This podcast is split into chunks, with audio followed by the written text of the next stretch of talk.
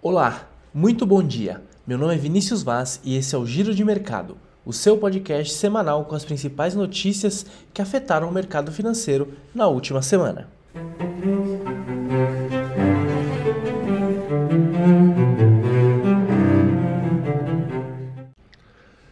E o mercado internacional vivenciou uma das semanas mais voláteis do ano, mas que resultou em fortes ganhos após sinais preliminares de desaceleração da inflação americana.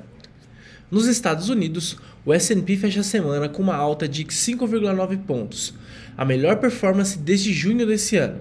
Já o Nasdaq teve alta de 8,1% no mesmo período, a melhor performance desde março. O índice Dow Jones também entregou performance positiva, acumulando 4,1% de alta. O bom humor se estende globalmente, levando o índice europeu Stock 600 a subir 3,61% no período. Como se discute desde o início do ano, um dos grandes riscos da economia global tem sido o rápido avanço dos preços após a pandemia, que são agravados pelas tensões geopolíticas no mundo e a dificuldade dos, ba dos bancos centrais em controlar a inflação, mesmo introduzindo políticas monetárias contracionistas. A divulgação dos dados de inflação na, quinta, na última quinta-feira renovaram as esperanças de alívio e de uma postura mais moderada dos bancos centrais, repercutindo positivamente no preço dos ativos. O núcleo do CPI, que é a inflação ao consumidor americana, desconsiderando a energia e alimentos, desacelerou a 6,3% no ano em outubro, nível inferior ao que era esperado pelo mercado de 6,5%. O índice amplo, que contempla também os setores de energia e alimentos, desacelerou de 8,2% em setembro para 7,7% em outubro, saindo das máximas históricas. Os ativos de renda fixa também voltaram a subir, o que levou a uma queda expressiva dos juros. O rendimento da Treasury de 10 anos obteve maior queda diária em mais de uma década nessa sessão, chegando a bater 3,82%. O movimento positivo também foi visto do lado das equities, em especial no setor de tecnologia, um dos mais prejudicados pelo cenário ao longo dos anos. O destaque é para a Amazon e para a Alphabet, que é a Google, que acumularam ganhos de quase 11% na semana. Além disso, notícias de que a China está adotando medidas visando a flexibilização das restrições de mobilidade que foram impostas com a política de Covid-0 também contribuíram para a melhora do humor dos investidores. O país anunciou que irá reduzir o tempo de quarentena dos viajantes e está buscando expandir a vacinação, dentre outras expectativas. Esse movimento levou o preço do petróleo a reagir positivamente e alcançar os 96 dólares por barril, dando uma alta de 2,5%. Mas de toda forma, ainda é questionável se o alívio dos preços observado em outubro é de fato estrutural e se os mercados já atingiram um ponto de inflexão. Investidores ainda mantêm no radar a atuação dos bancos centrais, sobretudo do Fed, diante das estratégias de apertos monetários mais agressivos. Mesmo com sinais de alívio, a inflação ainda permanece muito distante da meta do Banco Central americano.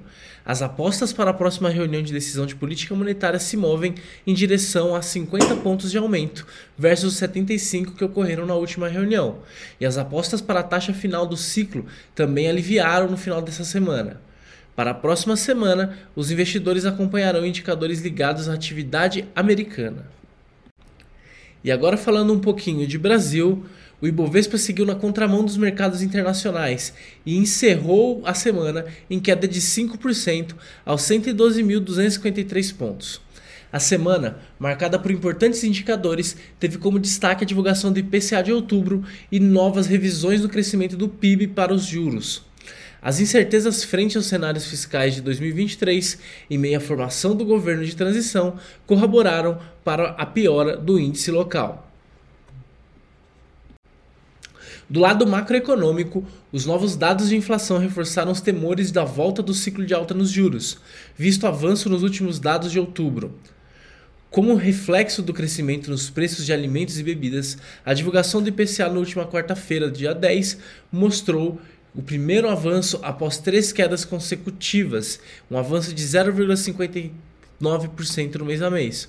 O indicador acumula alta de 4,7% em 2022, com avanço de 6,47% em 12 meses, o que leva o IPCA a ultrapassar a meta estabelecida pelo Banco Central, que era de 3,5% ao final do ano. Interrompendo uma série de 17 semanas de revisões para baixo, a projeção de IPCA no Boletim Focus dessa semana subiu para 0,02%, agora a 5,63% no ano ao final de 2022. Para os dados do PIB, as projeções foram mantidas em 2,76% para o final do ano. Os dados de inflação acima do esperado pelo mercado foram recebidos de maneira negativa, culminando em uma forte desvalorização dos ativos mais expostos à inflação e ao aumento das posições menos arriscadas, o que gerou forte queda no Ibovespa durante o final dessa semana. E os desdobramentos do cenário político permanecem no radar dos investidores, com destaque para a transição do governo, que foi a formação de equipe e idealização da PEC de transição, e o potencial impacto fiscal de todas essas medidas. Para a equipe de transição do governo, o vice-presidente eleito Geraldo Alckmin indicou 36 integrantes de sete grupos temáticos, dentre eles o ex-ministro da Fazenda Guido Mantega para o grupo de Planejamento, Orçamento e Gestão. O presidente eleito Luiz Inácio Lula da Silva do PT visitou a sede do governo de transição, a CCB, CCBB, pela primeira vez na quinta-feira, dia 10, e proferiu discursos referentes a pautas sociais e estabilidade fiscal. A reação do mercado aos discursos foi negativa, devido às incertezas geradas sobre o controle das contas públicas. Na tentativa de manter as principais pautas do governo em ordem, as discussões apontaram para uma PEC da transição, que retira o programa de transferência de renda de teto de gastos do, do teto de gastos, acumulando despesas previstas em 175 bilhões para 2023. A iniciativa abre espaço para que os 105 bilhões reservados ao Auxílio Brasil sejam remanejados para cobrir gastos excedentes defendidos pelo petista. O mercado manteve a cautela durante as sessões e segue à espreita e à espera do anúncio dos nomes que integrarão o quadro do ministerial do governo Lula, que deve ser anunciado no início de dezembro. Por hoje é isso. Agradeço sua audiência, um forte abraço, uma ótima semana e nos vemos na segunda-feira que vem.